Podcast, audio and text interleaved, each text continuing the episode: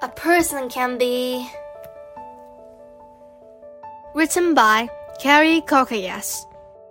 Illustrated by Carey Sookocheff.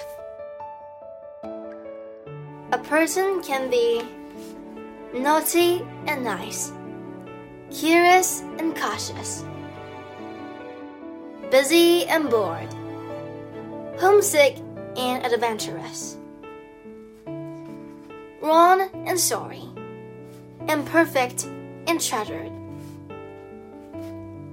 careful and clumsy, big and still snuggly. unlucky and lucky, small and strong, safe and scared, proud and embarrassed,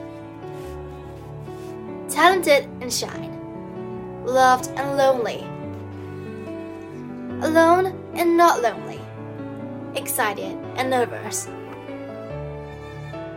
brave and afraid, sad and smiling,